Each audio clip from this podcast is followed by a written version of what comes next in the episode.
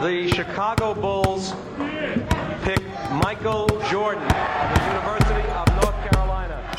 Le 5 majeur, votre rendez-vous basket. Il retourne l'animal. Oh Mais c'est incroyable C'est Animé par David et Florian.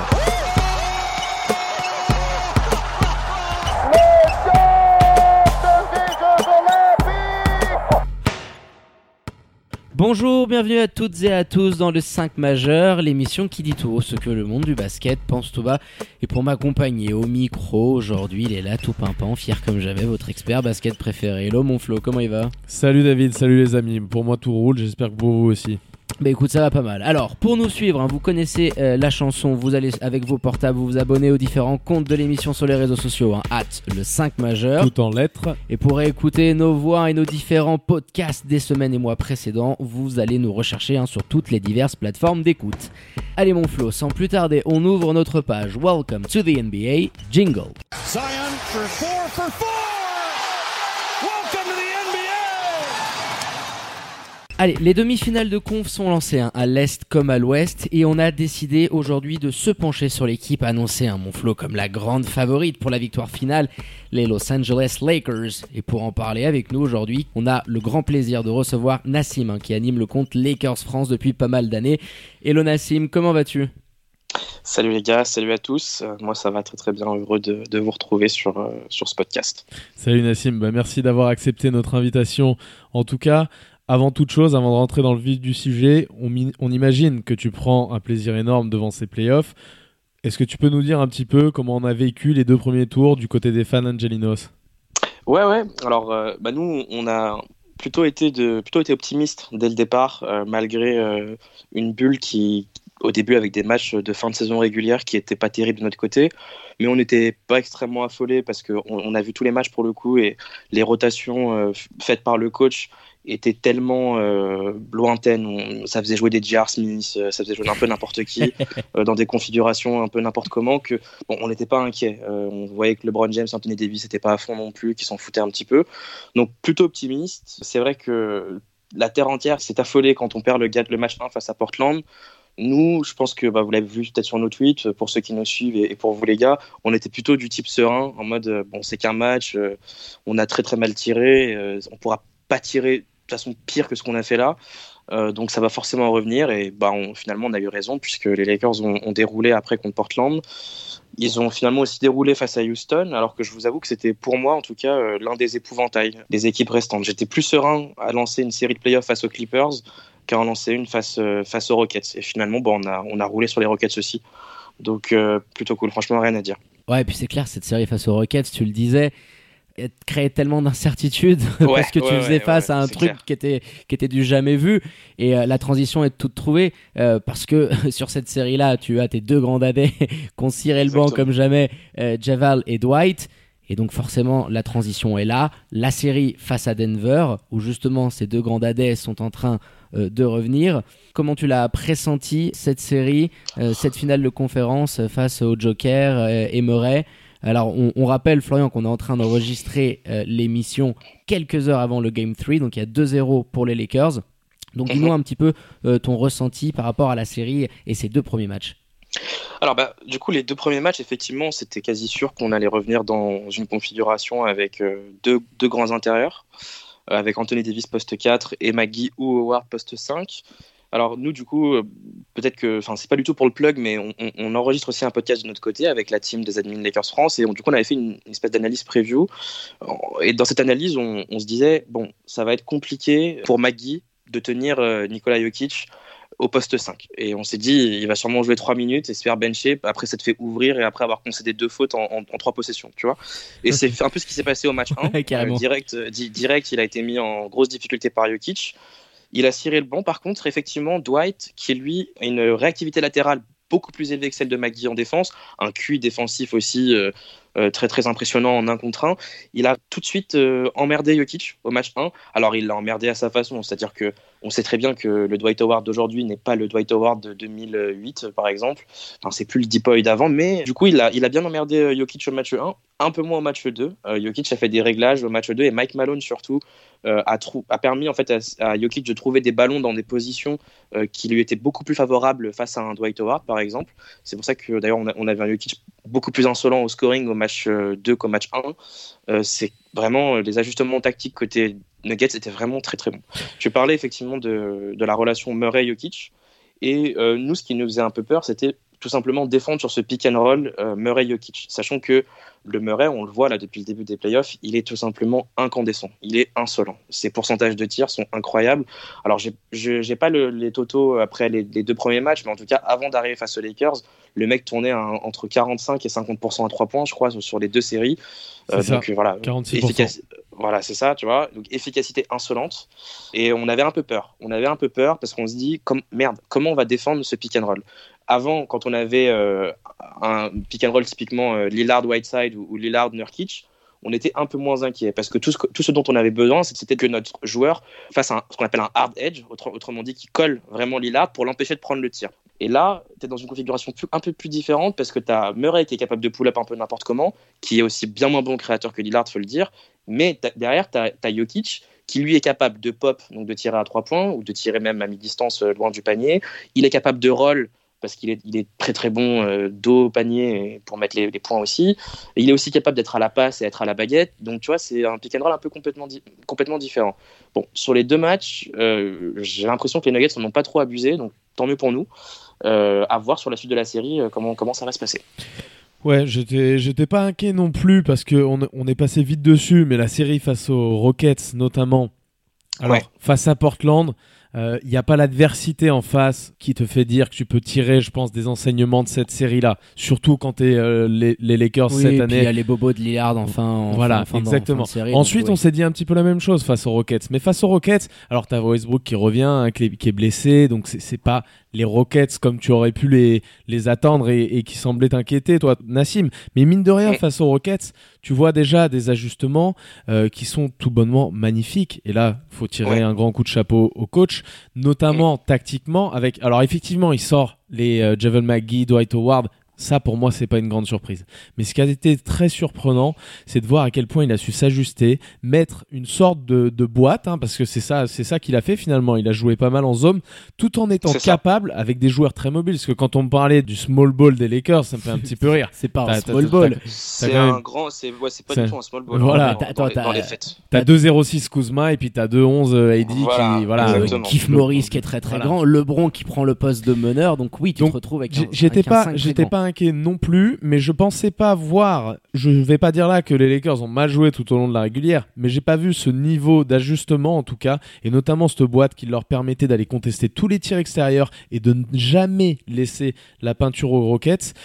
Et je pense que face à Denver, on l'a vu peut-être plusieurs fois. Je sais pas comment toi tu l'as senti. Nous on a regardé le match ensemble avec David, notamment le game 2 euh, qu'ils ont failli vous prendre, mais malgré tout, durant même tout le dernier quart-temps, je dirais, tu sens qu'à chaque fois que Denver essaye de revenir un petit peu dans la partie, qu'il leur manque ce petit quelque chose. Ils ont un petit jeune là qui a fait un super rapport. euh, Ouais. PJ euh, Dozier. Dozier, Dozier. ouais, qui loupe, euh, qui mais qui loupe beaucoup de lancers. enfin, Ouais, beaucoup de passes ratées. Je sais pas toi comment comment, comment tu l'as vu en face, mais je trouve que disons que l'intensité qu'est capable de mettre euh, LA défensivement et la multitude de défenses qu'ils sont capables de proposer, pour moi, encore une fois, face aux Nuggets, et c'est pas de la faute des Nuggets. Mais il n'y a pas de match non plus. Alors peut-être qu'ils en prendront un, ils auraient pu prendre le Game 2, mais je vois quand même Los Angeles largement au-dessus. C'est c'est une cam différente un petit peu, comme quand tu parlais de Dwight Howard et Javel McGee. J'ai un peu cette impression-là. Ouais, ouais, c'est clair. Alors, nous, c'est vrai que les pronos qu'on avait fait, donc on est trois ennemis à gérer le compte. Euh, moi, j'avais mis 4-2. Mhm. Euh, j'avais mis 4-2 parce que le scénario que j'ai envisagé, c'était en gros que Denver revienne à 3-1, euh, que la terre entière euh, se redise oh, resituation de 3-1, ils vont le faire euh, 4-3, et puis, puis boum, LeBron game, climatisation, euh, 4-2 et fin de l'histoire. Euh, mes deux homologues, eux, avaient pronostiqué 4-1 chacun. Donc tu vois, finalement, euh, nos pronostics, on était plutôt sereins, hein, tous dans l'absolu. On, on pensait pas que ça allait être une série assez longue. Franchement, à voir. Moi, je suis plutôt confiant. Comme tu, tu, parlais justement de la défense des Lakers et du fait que ce soit une défense qui, qui soit très versatile. Et ça, euh, effectivement, tu as, totalement raison. Tu as une défense qui est capable à l'intérieur. Bah, Anthony Davis quand même, euh, qui, qui, est quand même plutôt très bon, euh, qui est très bon en un contre un, mais qui est aussi très très bon en, en tant que rim protector. Tu as Dwight Howard qui, qui, peut être aussi très très bon en un contre un et aussi excellent en rim protector. Donc c'est sûr que tu as deux, voilà, tu as quand même deux beaux bébés en, à l'intérieur qu'il faut, qu'il faut aller chercher. Markif, bon, c'est moins ça, mais c'est pas non plus médiocre, tu vois, typiquement comme son frère Marcus par exemple. ouais, ouais, puis il s'est mis à shooter aussi, euh, je veux dire, à partir du moment où t'es rentré en playoff, parce que autant dans la bulle c'était une catastrophe, mais sur les séries de playoff, il a toujours des matchs où il commence à arroser. Et moi par exemple, tu vois, je trouve que il a, il a un petit apport serein parce que c'est un vétéran, donc euh, je sais pas qu'est-ce que t'en penses, mais j'ai l'impression que bah, Keith Morris, KCP, j'ai l'impression que, par exemple, sur le cas de KCP, qui était pas mal décrié pendant la saison régulière, bah, ils sont en train limite d'être à leur meilleur niveau maintenant. Et je termine forcément par Playoff Rondo. On sait Nassim que c'est un joueur très clivant. On en a il énormément a, le jersey, il a le jersey sur les épaules, Nassim. parlé. Et euh, on, on, en avait échangé lors de ta venue. Euh, C'était pour l'épisode sur, sur Kobe. On avait un petit peu parlé de, de Rondo en, en, se disant, bah, de toute façon, on verra en playoff. Est-ce qu'il sera en bonne santé ou pas? Mais l'apport qu'il est en train d'avoir, que ses role players sont en train d'avoir, enfin donne énormément de solutions à Frank Vogel, enfin notamment quand LeBron il est sur le banc, bah, d'avoir un mec comme Rondo qui t'amène 7, 8, 9 assists assez régulièrement depuis quelques matchs et qui te met en place et puis voilà la relation avec AD. toute la saison, toute hein, la saison, voilà et là en parler, playoff la création quand, quand LeBron est sur le banc. Ah oui, complètement. Pour rebondir sur Rondo, c'est vrai que bah, on s'est tapé deux saisons régulières euh, plutôt mauvaises de Rondo, tu vois, dans l'absolu. Et pas. Alors, Rondo, tu vois, c'est le type de joueur qui va faire ses stats, mais qui va pas impacter ton équipe positivement. Contrairement, par exemple, à un Caruso, qui va peut-être faire moins de stats, que ce soit en passe décisive euh, ou même, en, même au scoring, mais qui lui euh, va avoir un impact positif sur ton équipe, par euh, notamment son agressivité en défense, son positionnement off-ball en offense, tu vois. Donc c'était ce qui nous emmerdait avec Rondo, bah, c'était que déjà défensivement, il est totalement incapable de tenir un bon meneur en un contre un aujourd'hui, tu vois, il n'est pas capable, mais ça malheureusement, c'est voilà, c'est pas contre lui, c'est aussi son âge, c'est voilà, c'est un, tout. Donc on était un peu inquiet par rapport à ça. Là, j'aimerais te dire, tu parlais tout à l'heure de tirer le, chapeau au coach pour Rondo, en tout cas, son intégration a été super bien réussie et je pense qu'il faut, il faut donner du crédit au, coach et à son staff par rapport à ça. Parce que tu parlais de création en seconde unit quand LeBron n'est pas là. Alors, moi, de ce que j'ai vu sur les playoffs, la seconde unit, très franchement, hein, c'est en attaque, c'est quasiment du AD à, chaque possession. tu lui donnes la balle poste haut et t'attends, attends à ce qu'il fasse quelque chose. Et très souvent, il, il fait. Ou bien euh, du Kuzma qui part très très vite en, en, en, cut parce qu'il court très très bien vers le panier. Et en playoff, il a été très très bon euh, sur, ouais, très sur ce système-là. Ouais. Moi, j'aimerais vous dire plutôt que ce qui m'a étonné positivement par rapport à Rondo, c'est les minutes qu'il partage avec LeBron, justement. Parce que c'était ce qui posait énormément de problèmes en saison régulière. C'était que quand tu avais LeBron et Rondo sur le parquet, tu avais déjà du coup un spacing qui était beaucoup plus faible parce que quand tu as Rondo dont, on ne respecte pas forcément le tir, et bah tu as, un spacing voilà, qui, est, qui, est, qui est celui qu'il est. Et on sentait qu'ils se marchaient un petit peu sur les pieds, les deux. Et là, bizarrement, tu, tu le vois même, hein, tu, le vois dans les stats, mais ça, tu le vois aussi à l'eye test quand tu regardes les matchs. Des fois, tu vraiment, enfin, je pense que le staff a vraiment fait en sorte que dans certaines phases de jeu, dans certaines minutes, quand tu as LeBron sur le parquet, et ben LeBron laisse totalement la main à Rondo. Et il n'y a pas d'espèce de, conflit où on ne sait pas qui fait quoi quand. Là, tu sais, c'est super ficelé. Tu sais, tu sais quand Rondo va mener une possession, tu sais quand LeBron va mener une possession pour reprendre ce que, ce que tu viens de dire, euh, par rapport à cet ajustement-là, moi aussi j'allais en parler. Je pense aussi qu'il faut avant de tirer son coup de chapeau au staff, aussi tirer son coup de chapeau à LeBron. On sait que tactiquement, il a son mot à dire dans cette équipe, forcément, dans toutes les, les équipes oui, dans lesquelles lui, il est lui, passé. Lui, il est pote avec Rajon Rondo, passage. Lui il faut, il faut est dire pote aussi, il est très avec, bon pote avec lui. Avec Ray John Rondo, ce qui facilite forcément la, la, la relation sur le terrain. Mais Bien on l'a clairement vu, tu le disais, euh, il a, on a l'impression qu'il s'efface un petit peu de la main lorsque oui. Ray John est, est sur le terrain. Et ça, c'est un ajustement qui, je je pense, j'imagine en tout cas qu'avec le QI du bonhomme et puis l'expérience, c'est un ajustement qu'il a participé à faire naître et qu'il est, Absolument. il en est peut-être même l'instigateur. Oh, clairement. Parce que tu vois en saison régulière, juste, je te coupe rapidement, excuse-moi. Parce que tu vois en, en, en, saison régulière, tu voyais très bien que sur les possessions, on avait LeBron et Rondo en même temps sur le parquet. C'était quand même très souvent LeBron qui me remontait la balle et qui s'occupait de mener. Il l'a lâché très rarement à Rondo. Et dans ces conditions, à un moment donné, il faut aussi être réaliste et on, on, parle basket, on est sérieux jusqu'au bout, même si Rajon Rondo est une légende, même si Rajon Rondo est ceci et cela. Quand Rajon Rondo est sur le parquet et qu'il n'a pas la balle, honnêtement, il sert à rien, tu vois, parce qu'il permet pas d'écarter le jeu. Il a un tir que personne ne respecte. Bah là, il fait des bons pourcentages, mais c'est pas du tout ses pourcentages en carrière de base. Donc euh, peut-être qu'il s'est inventé un shoot en, en, en six mois, j'en sais rien. Mais, Ouais, mais tu vois, à la base, c'est pas un joueur dont on respecte énormément le shoot. C'est pas spécialement un super bon finisseur au cercle non plus. Euh, du coup, tu vois, il a aucune véritable qualité qui lui servirait à être en même temps sur le parquet en attaque avec LeBron James sur le terrain. En saison régulière, effectivement, tu vois, quand les deux étaient ensemble sur le terrain, bah, on jouait à 4 en, en attaque. Typiquement, on jouait à 4. Et là, bah, c'est un peu, c'est complètement différent puisque LeBron lâche la gonfle du coup à, Rondo et des, systèmes un peu différents sont faits où euh, on va plus chercher par exemple Anthony Davis. Par exemple, il y a, beaucoup de- d'extra passes. Je sais pas si vous avez remarqué un peu dans le jeu des Lakers pendant ces playoffs. Tu vas avoir par exemple un Rondo qui va décaler Anthony Davis au, au poste et Anthony Davis qui va très rapidement trouver un joueur à l'aile ouais. et tout, tout de suite un décalage est créé. Le, le ballon est encore redonné une dernière fois avec une belle extra passe qui tombe dans les mains de n'importe qui. Boum, catch and shoot, euh, tir ouvert, boum, ça rentre. Tu vois. Et bah ça, tu vois, c'est des types de situations qu'on n'avait pas forcément en saison régulière et qu'on voit beaucoup plus en playoff. Et là, effectivement, tu- on peut donner du crédit à LeBron parce que c'était pas gagné d'avance. Franchement, quand on, on voyait la production de Rondo et LeBron ensemble sur le parquet pendant la saison régulière et même parfois de Rondo sans LeBron, franchement, c'était pas gagné. Et finalement, euh, bah, c'est plutôt pas trop mal exécuté pour l'instant. Ouais, clairement. Bah, de toute façon, hein, c'est toujours euh, ce grand dilemme, hein, cette capacité d'avoir des joueurs qui peuvent répondre à cette intensité, à cette exigence des playoffs. Et euh, voilà, mérite à Frank Vogel qui a toujours défendu Rajon Rondo, euh, LeBron aussi, euh, parce qu'il savait que si ils arrivaient à le chouchouter, à ce qu'il soit en bonne condition physique, parce que c'est toujours la même question. Rappelle-toi avec les Bulls, avec les Pels, ils se pètent tout le temps et quand ils se pètent, l'équipe derrière, elle, elle a du mal parce que il peut vraiment driver ton jeu et ce qu'il est capable de faire avec des shoots qui sont quand même assez clutch. Je trouve que c'est quand même du pain béni à, ce manque criant de création que vous avez d'avoir un joueur en plus qui est habitué à ces joutes là et qui vient s'ajouter, tu t'en as parlé, Alex Caruso, euh, qui est un vrai factor X. Je voulais avoir un petit peu ton avis sur un peu cette explosion et cette continuité euh, pour ce joueur qui est quand même assez atypique. Enfin, moi, il me fait un peu penser à Van Vliet, tu vois, dans, dans la trajectoire, le joueur un peu méconnu, qui a au physique un peu atypique, tu vois, c'est ton pote que, avec qui tu pourrais aller boire une bière le week-end, euh, Caruso, avec sa petite calvitie, etc. Mais il est là tout le temps, il brille, hop, il step up encore d'un cran en playoff. Et moi, il m'impressionne, donc je voulais vo- avoir un petit peu ton ressenti sur ses performances et à l'inverse, savoir ton opinion sur un joueur qui, moi, me déçoit énormément. On en a parlé, Flo, c'est Danny Green, qui, euh, par rapport à la version de l'année dernière en playoff, c'est le jour et la nuit. Donc, dis-nous euh, ce que tu en penses un petit peu, puis ce qui peut euh, ressortir de, de l'opinion des, des fans des Lakers France. Yes.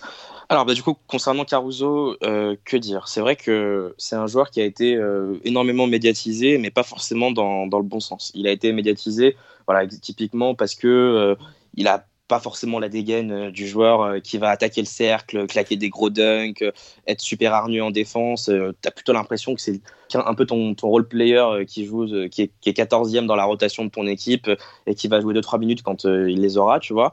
Et, finalement, là, il faut donner beaucoup de crédit à Alex Caruso. Déjà, pour commencer, il faut savoir que il a un match absolument parfait avec LeBron. C'est-à-dire que j'avais sorti la stat il n'y a pas longtemps sur le compte.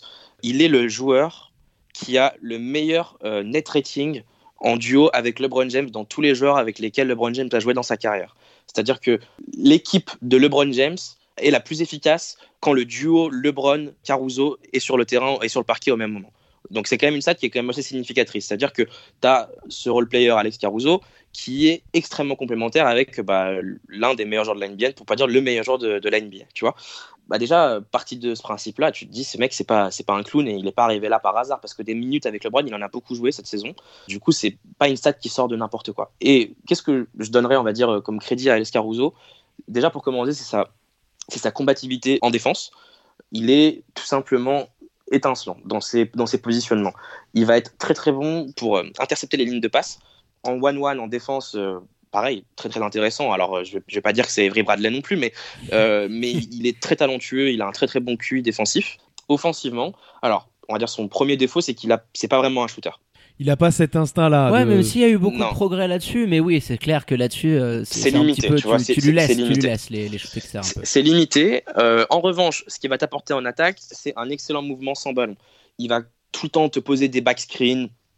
Il va pas rechigner à la tâche. Il va aussi, euh, voilà, beaucoup bouger sur demi-terrain, tu vois. Donc, euh, du coup, il va forcer euh, des, défenseurs, à les- des défenseurs adverses à être super vigilants parce qu'il il est quand même très talentueux sur quelque chose euh, en attaque, c'est le cut vers le basket. C'est un, un joueur qui sait très très bien couper vers le panier. Euh, et, et il reçoit ça, souvent des bonnes, et ça, euh, des je, bonnes je passes. me permets de te couper, ça c'est Ouais. une qualité primordiale quand tu as dans ton équipe LeBron James, parce qu'on est en train de parler de leur absolument, complémentarité. Absolument. Moi, pour moi, si tu veux, parlant de ce, ce joueur-là, pour Caruso, ce qui m'impressionne le plus, c'est son intelligence et sa faculté. Au contraire de beaucoup de joueurs aujourd'hui en NBA. Aujourd'hui en NBA, la plupart des joueurs vont à, la fin du match aller demander un petit peu leur ligne de stats, enfin, ils sont très, euh, c'est très axé à ce niveau-là, prendre des shoots.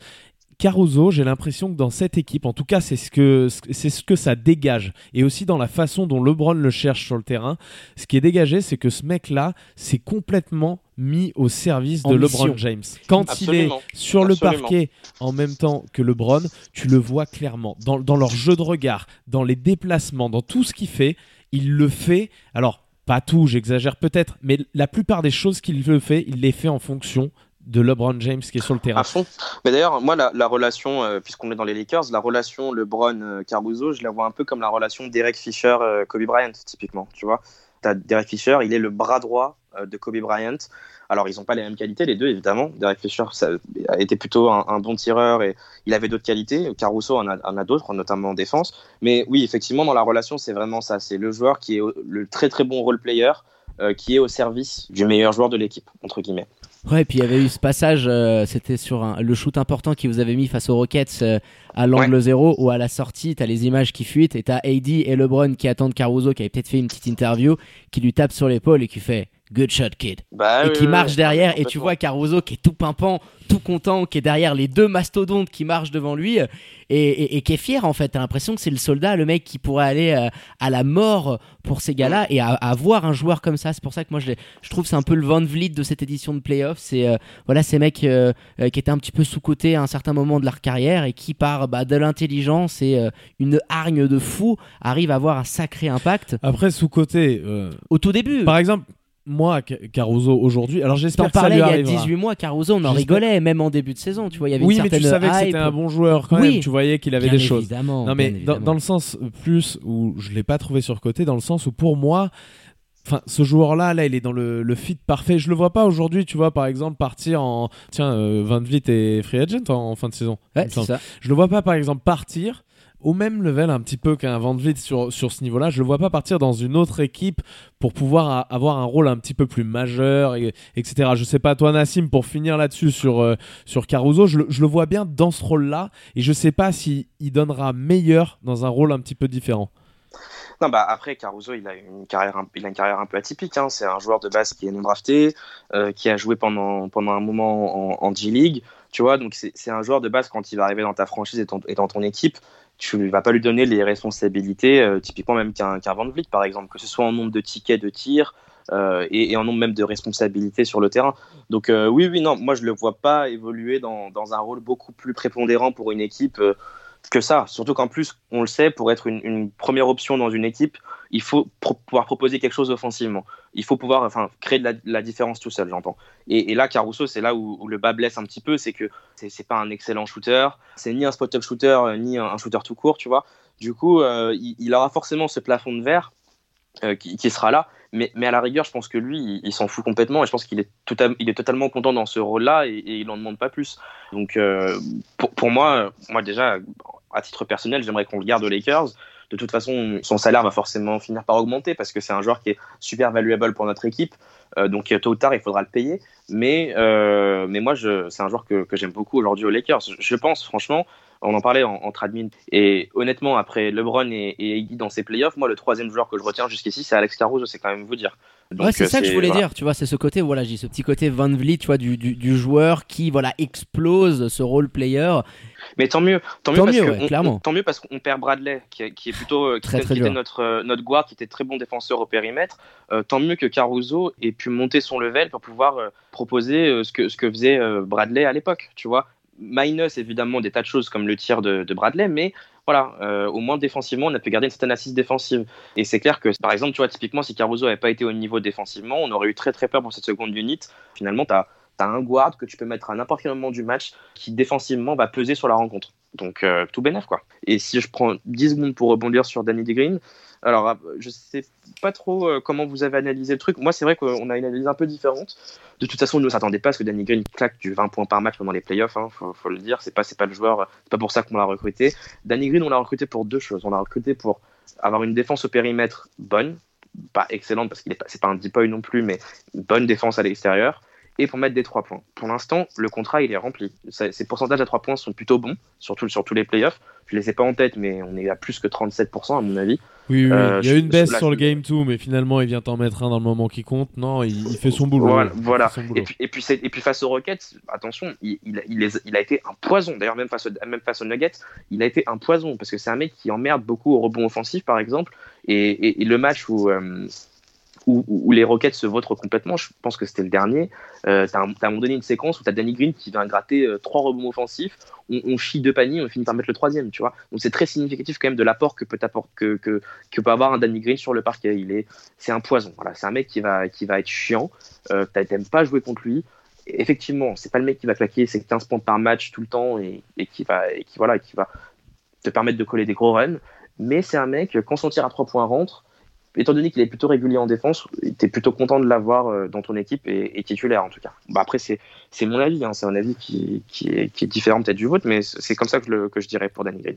Bah oui, bon, on attendait peut-être un petit peu plus de lui, mais euh, tu as somme toute assez raison. Hein. Il vient s'inscrire voilà, dans, dans cette case de role player euh, qui colle. Euh, bah, c'est si un role player qui est payé, qu'on paye assez cher, mais finalement on le paye cher parce que bah, il a, il a un statut si tu veux, il a une réputation.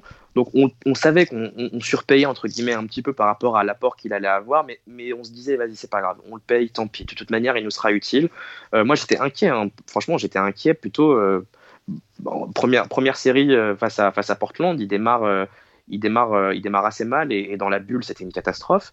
Euh, on avait effectivement très très peur. À un moment donné, on se dit, mais putain, mais quand est-ce que Danny Green va mettre des tirs? Parce que défensivement, ok, c'est régulier, c'est là, mais à un moment donné, si tu, si tu balances 15 briques, euh, mon coco, ça va pas, ça va pas le faire. Et bon, bah du coup, il a, il a retrouvé son shoot et, tant mieux pour nous, quoi. Ouais, tout bénef pour vous. Et puis on voulait terminer, Florian, par bah, cette attraction, je dirais, un petit peu mentale qui existe entre le groupe et ce qui s'est passé en début d'année, la tragédie autour de Kobe, euh, les maillots, The Mamba Edition, euh, tous les petits extraits qui peuvent ressortir du vestiaire, euh, le petit tableau avec les victoires. On a l'impression que ces Lakers, et beaucoup le ressentent aujourd'hui, hein, qu'ils soient fans de LA ou non, qui a ce côté un peu mission, euh, leave a legacy, hein, comme euh, mm-hmm. vous, vous, avez pu l'écrire euh, sur mm-hmm. les réseaux sociaux avec le hashtag. Qu'est-ce que tu peux nous dire, toi, par rapport à, au ressenti que tu as de cette équipe-là, euh, de cet hommage euh, qui serait absolument magnifique de gagner un titre après cette tragédie et, et comment ressentent un petit peu les, les, les, fans des Lakers à travers ton compte euh, sur voilà c'est cette sorte de relation un petit peu mystique le buzzer de AD qui crie Kobe. Enfin on a l'impression qu'il y a quelque chose qui plane autour de, de, de cette bubble. Ah ben complètement. De toute façon euh, J'en parlais avec un peu de recul, je crois que c'était le lendemain de son décès. Euh, je disais que j'étais, que nous en tant que, Lakers fans, on, devait être fiers et on, vraiment on avait de quoi être fiers d'avoir LeBron James pour euh, assumer et porter sur ses épaules en fait le deuil de toute une ville, de millions de fans euh, sur son dos et, et d'avancer avec.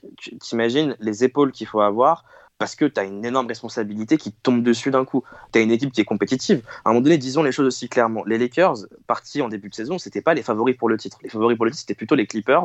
Euh, il y avait une pièce un petit peu sur les Bucks aussi, euh, mais, mais vraiment, les grands favoris, c'était les Clippers. Les Lakers, à la base, AD vient pas pour gagner sur du win now. AD vient plutôt pour gagner euh, la saison prochaine en, en entourant un peu mieux les deux joueurs. Et finalement, tu as cette tragédie qui arrive. L'équipe continue de, de finalement bien tourner on finit premier de conférence Ouest sans trop forcer notre talent. Il faut le dire aussi. Il faut donner du crédit aussi à cette équipe qui a très très bien joué pendant la saison régulière. Effectivement, comme tu dis, il y a quelque chose de mystique. Et euh, on ne peut que se féliciter et, être fier d'avoir euh, voilà, un, LeBron James pour porter un peu euh, ce deuil sur ses épaules et cette, responsabilité sur ses épaules. Que dire? Franchement, ce serait incroyable gagne cette année après la tragédie qui a eu lieu. Euh, maintenant, bon, si, si on gagne pas, je veux dire, euh, je, on n'en voudra pas euh, à cette équipe qui, qui, a vécu psychologiquement, je pense, une année qui était très compliquée, parce qu'il faut savoir que ça a affecté les joueurs qui connaissaient Kobe, mais ça a affecté aussi toute l'organisation des Lakers. Notamment toutes les personnes qui travaillaient, le staff qui travaille avec les joueurs depuis des années au Staples Center ou au UCLA Health Center aussi. Donc tu vois, tout le monde connaissait Kobe, Kobe était pote avec tout le monde, et donc c'était une perte difficile pour tout le monde. Et je pense que les joueurs l'ont ressenti, et c'est assez fou que ces joueurs arrivent à être aussi performants et, justement déterminés pour Kobe à vouloir aller jusqu'au bout et, à le faire pour lui. Bah, il y, a une, y a une sorte de devoir de mémoire, hein, de toute manière, et tu le sens Mm. très bien au sein de, de tout le groupe.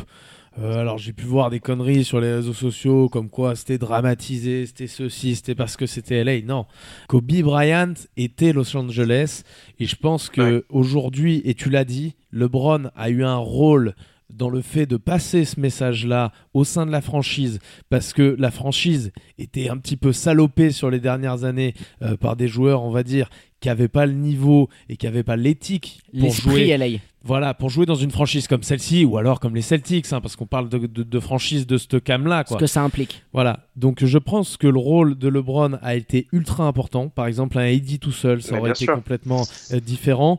Et effectivement, on les sent animés un petit peu quand tu les vois dans ce jersey. Je vois là qu'ils ont trois matchs, trois victoires avec le jersey, mais tu, tu sens un petit peu toute la concentration, tu sens dans les regards au bord du terrain. Ah, mais c'est clair que tu sais que quand ils vont revêtir ce maillot, ils en parlent, je pense, avant les matchs, ils en parlent pendant les matchs. Euh, de toute façon, il suffit de voir leur cri de guerre. Leur cri de guerre, c'est Mamba on three, tu vois. Donc, euh, c'est c'est- effectivement, tu le dis, c'est réel. Et, et- et j'ai envie de te dire, euh, c'est incroyable. Et nous, en tant que Lakers fans, ça, ça peut que nous soulager, si tu veux. Alors, un titre nous ramènera pas Kobe, tu vois, il faut, faut aussi le dire. Si on gagne, euh, c'est c'est génial, on en sera fort aise. Mais franchement, rien ne pourra rattraper cette année 2020. En tout cas, pour nous, en tant que Lakers fans, c'est une année qui va être amère, quoi qu'il arrive, titre ou pas titre, honnêtement. Bien sûr, Donc, mais euh, c'est peut-être là le, euh, plus- le voilà. plus bel hommage à lui rendre, en quelque Oui, sorte, quand on connaît aussi sa mentalité. En tout cas, en tout cas sur, le, sur le parquet, c'est le meilleur qu'on puisse faire. Ou, ou à la rigueur, même si on perd, perdre avec la manière. Parce que Kobe, il n'a pas que gagné, il a perdu aussi. Mais quand il a perdu, il a jamais abandonné, il a jamais perdu de façon euh, complètement dépitée, défaitiste. C'est un mec qui lâchait rien. Et nous, c'est finalement ce qu'on attend un peu de cette équipe-là, c'est de ne rien lâcher. Et finalement, pour l'instant, quand on voit ces playoffs-là, c'est un peu ce qu'ils nous montrent. Ils- ont un peu l'étoffe euh, de cette Mamba mentality, justement, que Kobe a légué à la ville de Los Angeles et à l'organisation Lakers, tu vois. Et donc voilà, donc nous, euh, finalement, cette équipe-là, elle incarne énormément la Mamba mentality. Clairement, bah écoute mon Flo, je pense qu'on a été ultra complet euh, sur bah, l'état des lieux actuel des Lakers. On rappelle, hein, on est en train d'enregistrer cette émission 2-0 pour les Lakers face à Nuggets. Ton, petit prono Flo, très rapidement, allez, en 5 secondes sur le match de ce soir. Ce soir 3-0, ils ont pris un coup de tête, euh, un, un coup sur la tête, pardon, avec ce tir de AD dans un match qu'ils n'ont jamais maîtrisé, mais dans lequel ils auraient pu se- bien s'en sortir avec un 1 partout. Donc là, je vois un 3-0. Et toi Na- Nassim, dis-nous ton, Ouais, ton 3-0 aussi. 3-0 également.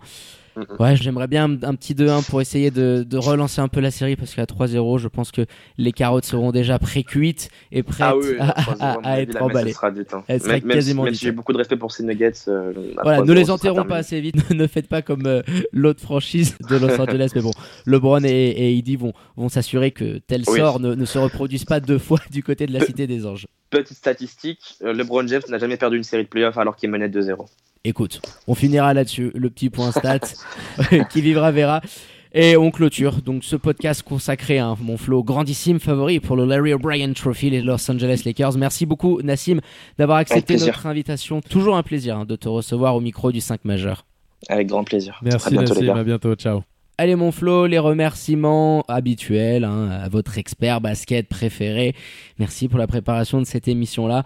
On verra hein, ce qui attendra les Los Angeles Lakers avec ce Game 3 dans quelques heures. Là, on va se préparer, on va mettre les bières au frais et puis on va voir ce que ça donne. Voilà, exactement. Bonne soirée à, à tous, les amis. Bonne journée, ça dépend quand vous l'écouterez, celui-ci. à bientôt, David. À bientôt mon Flo. Allez, quant à moi, il ne me reste plus qu'à vous dire de prendre soin de vous, sortez couverts, portez les masques et toutes les protections qu'il faut. hein. Restez connectés aux réseaux sociaux de l'émission pour ne rien louper de ce qui se passe en Suisse et en NBA avec ses finales de conférence. Et à très bientôt pour un nouvel opus du 5 majeur. Ciao ciao